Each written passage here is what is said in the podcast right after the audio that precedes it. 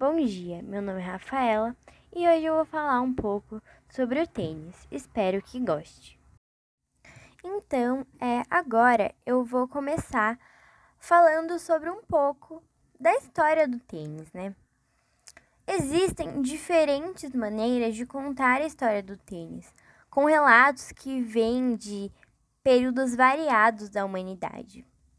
Porém, os mais antigos começam no século V, presentes tanto no Egito quanto nos países europeus. Naquele momento, o que era praticado era o tênis de campo, bem diferente do que conhecemos agora. Não haviam raquetes e as bolas eram rebatidas com as mãos.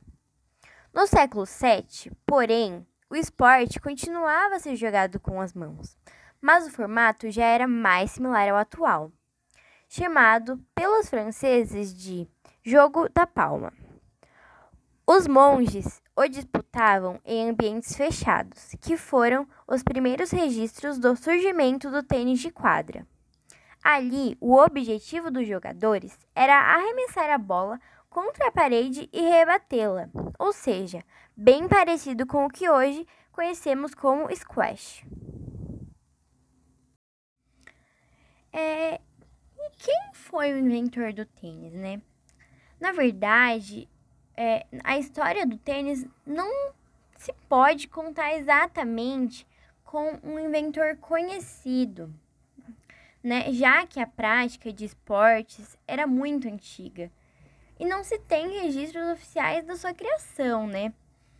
Porém, considera-se que quem criou o tênis foi Walter Wingerfield, o inglês que chamava o esporte de Spire Stick.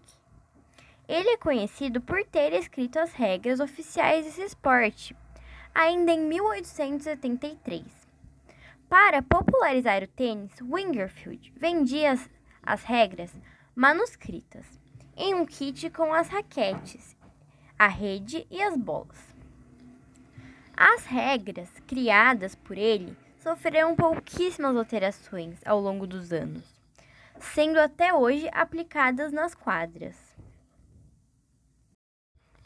É, agora eu vou falar um pouco sobre como foi a evolução do tênis é, ao longo dos anos.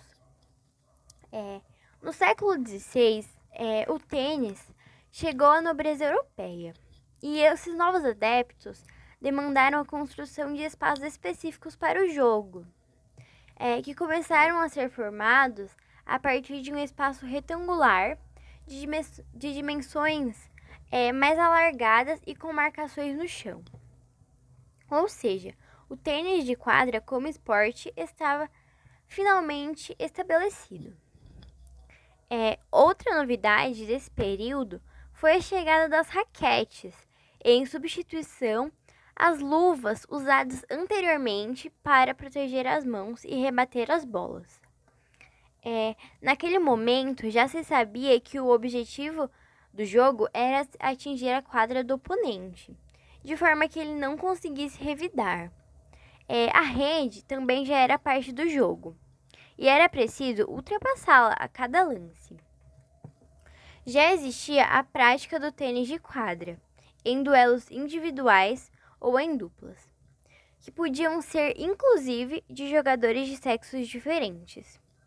Porém, foi apenas no século XIX, em 1873, que as regras do tênis foram realmente escritas. É, ao longo do, dos anos depois, né, em 1877, o torneio de Wimble, Wimbledon desculpei, é, foi realizado pela primeira vez. A partir dali, né, a padronização se tornou um, imper um imperativo para que atletas do mundo todo pudessem competir. É, nos Estados Unidos, em 1881, foi fundada a United States Lawn Tennis Association, uma organização dedicada ao tênis de campo, com o objetivo de padronizar as regras e difundir competições pelo país. É, foi um esforço que viabilizou a realização do US Open masculino em 1881 e feminino é, em 1887. é, o que viria a se tornar um dos mais importantes campeonatos desse esporte pelo mundo. E em 1924, a recém-criada Federação Internacional adicionou o tea break às regras já existentes, que eram basicamente as mesmas desde 1873. E quais são as modalidades do tênis? O tênis ele pode ser disputado em três tipos de quadra. É, quadras de saibro, é, o piso é feito de uma mistura de terra batida com pó de telha. Também tem a quadra rápida, com piso sintético de cimento, carpete ou asfalto e a quadra de grama. É, de acordo com as regras do tênis, ele pode ser disputado em jogos individuais, tanto masculino quanto feminino, ou em duplas, sejam elas femininas, masculinas ou mistas.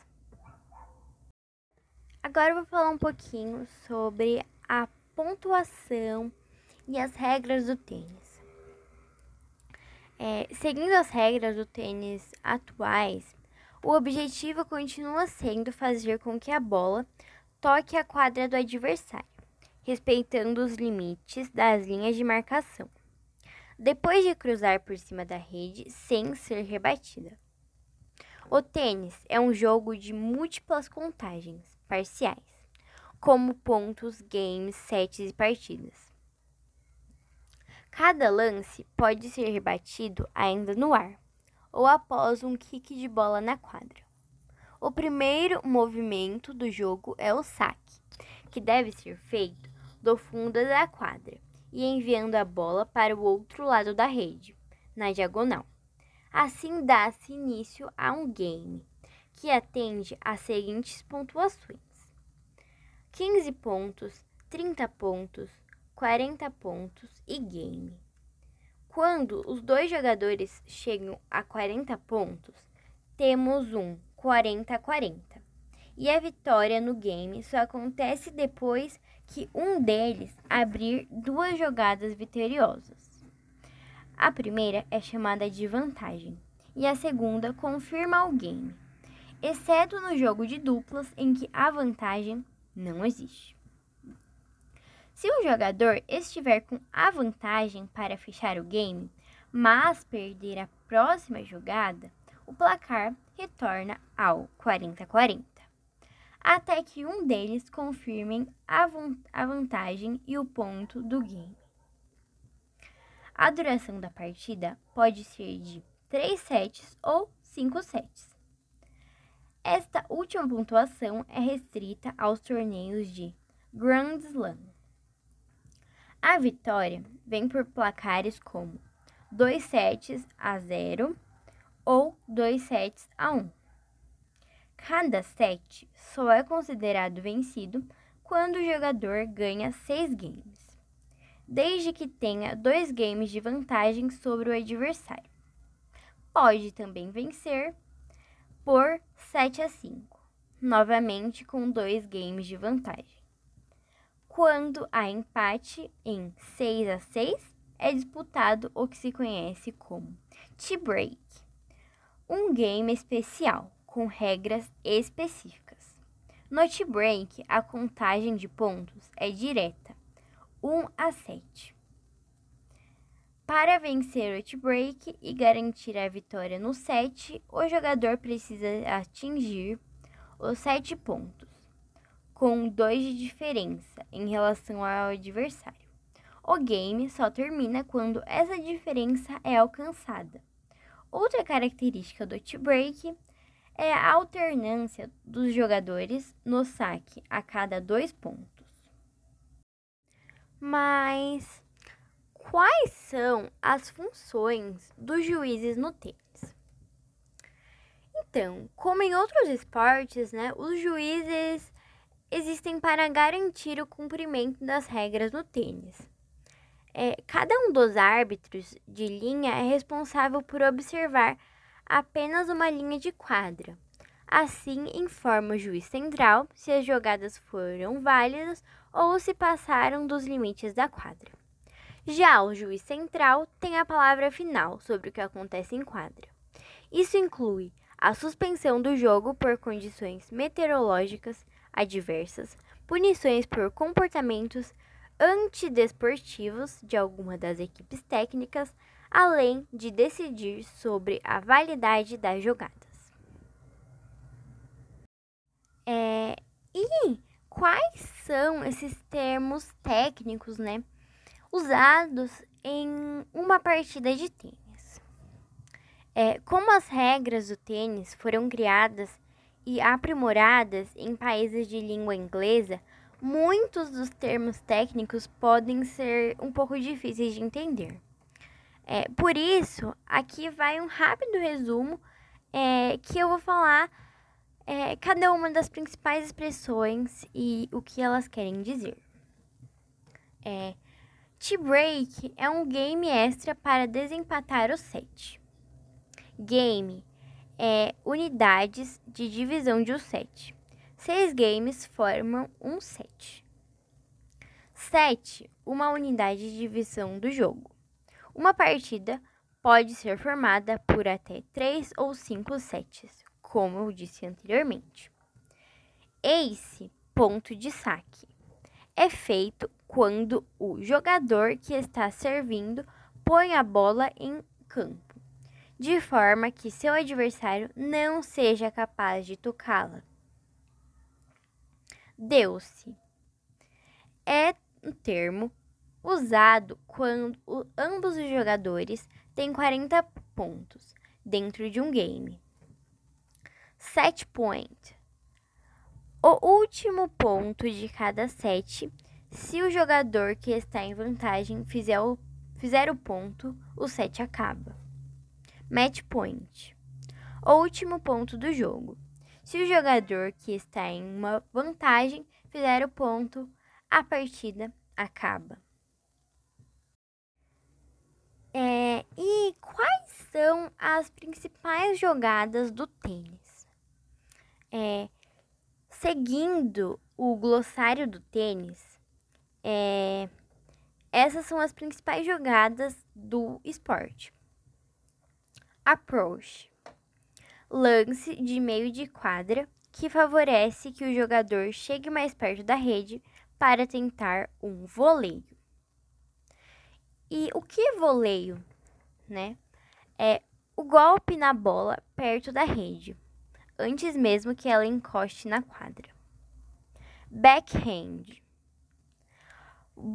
movimento quando o jogador devolve uma bola com as costas da mão, virada de frente para a bola. É um movimento cruzado, feito na esquerda dos jogadores destros, por exemplo. Curtinha ou deixadinha batida leve na bola apenas para que ela passe da rede. O objetivo é surpreender o adversário, que está no fundo da quadra, e terá que correr até a frente para rebater. Smash devolução feita sem que a bola tenha tocado no chão. Quando ela ainda está no alto, o jogador devolve essa bola com força esticando o braço acima da cabeça. Essas foram as principais é, jogadas do tênis. Agora o podcast já está chegando ao final. E vamos para o último tópico. É, agora eu vou falar um pouco sobre os quatro maiores campeonatos de tênis do mundo. É, temos Australian Open. O Australian Open teve sua primeira edição na história do tênis em 1905, apenas com a participação de homens. O torneio migrou por seis cidades distintas até encontrar em Melbourne a sua casa definitiva em 1972. Por lá, ele acontece anualmente em janeiro, sendo o primeiro dos quatro campeonatos de Grand Slam. Minto. Grand Slam. Desculpa. É. Roland Garros. A história do tênis chegou à França ainda nos seus primeiros anos de desenvolvimento. Por isso, os campeonatos que deram origem a Roland Garros no país aconteceram em 1891 para os homens, com restrição de ser apenas para jogadores de clubes franceses. Já para mulheres, a primeira disputa foi em 1897, enquanto a primeira versão em duplas mistas ocorreu apenas em 1907. Desde 1928, o campeonato francês é realizado no, de, no estádio de Roland Garros, em Paris, que é um complexo de quadras de tênis, todas de saibro. Isso significa que os jogadores se deparam com bolas mais lentas e altas. Wimbledon. Na Inglaterra, a história do tênis foi ameaçada pelas guerras napoleônicas, que inviabilizaram as competições. Porém, no século XIX, o esporte voltou com tudo e se tornou um dos favoritos da população. Não por acaso, Londres cedia um dos torneios mais marcantes da história do tênis mundial. A primeira competição de Wimbledon aconteceu em 1877, contando com 22 participantes. US Open. O US Open foi no passado conhecido como US National Championship. Ele foi um dos primeiros campeonatos de tênis do mundo, sendo disputado pela primeira vez em 1881 apenas com participantes do, século, do sexo masculino. Atualmente, o US Open acontece em Nova York e é o último dos torneios de Grand Slam disputados no ano. É... E é isso. É... Outra coisa é que Grand Slam é o nome dado a... aos quatro maiores campeonatos de tênis que eu acabei de citar, né? Que são anualmente realizados em países diferentes. Bom dia, meu nome é Rafaela e hoje eu vou falar um pouco sobre o tênis. Espero que goste.